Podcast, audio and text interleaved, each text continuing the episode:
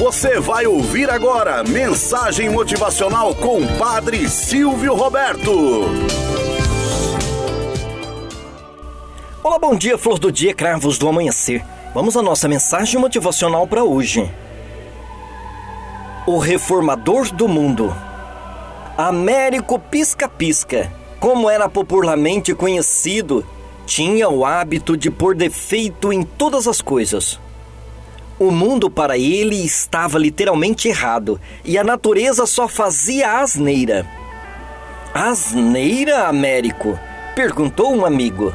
Sim, veja só. Aqui mesmo, neste pomar, você tem a prova concreta disso que eu lhe falei e quero também lhe demonstrar. Ali está a jabuticabeira, enorme, imponente, sustentando frutinhos tão pequenos e lá adiante vejo um colossal pé de abóbora presa ao caule de uma planta rasteira. Isso não é lógico, que deveria ser justamente o contrário.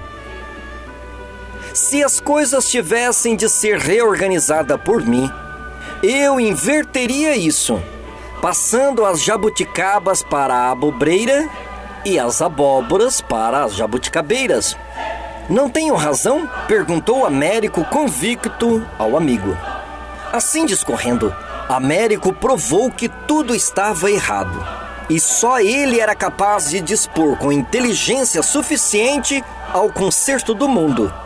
Mas o melhor estava por vir. Concluiu. O sonho de Américo Pisca-Pisca era revolucionar o planeta inteiro. Com seu novo plano de reformas geral. Enquanto esse dia não chegava, foi tirar uma soneca debaixo da sombra de uma jabuticabeira. Pisca-pisca, estirou-se de papo para cima à sombra da jabuticabeira. Dormiu tanto e sonhou. Sonhou com um mundo novo, reformado inteirinho pelas suas mãos. Uma beleza. De repente, no melhor da festa, Plaft. Uma jabuticaba cai do galho e lhe acerta de cheio o nariz.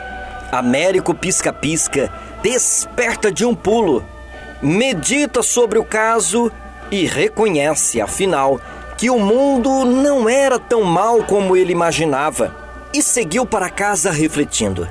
Que coisa estranha! Já pensou? Se o mundo fosse arrumado por mim, a primeira vítima teria sido eu. Logo eu, Américo Pisca-Pisca, morto pela abóbora por mim posta no lugar da jabuticaba. Hum, deixemos-nos de reforma. Fique tudo como está. Assim está muito bem. E Pisca-Pisca continuou a piscar pela vida fora, mas já sem o cisma de corrigir a natureza. Moral da história: a insatisfação é generalizada quando não tem dentro de si um termômetro chamado gratidão. Quer mudar o mundo? Comece a mudar o modo de ver as coisas ao seu redor. Se faz sol, reclama por estar quente demais. Se chove, reclama porque não consegue trabalhar como gostaria. Se faz frio, reclama porque a temperatura te deixa indisposto ou indisposta. O simples fato de todos os dias poder acordar e enxergar a obra magnífica do Criador já deveria ser um grande hino de amor a Ele. Mude o seu modo de amar aqueles que estão ao seu redor. Mude dentro de si pequenos atos, pequenos gestos e comportamentos que até então não se vê nos outros.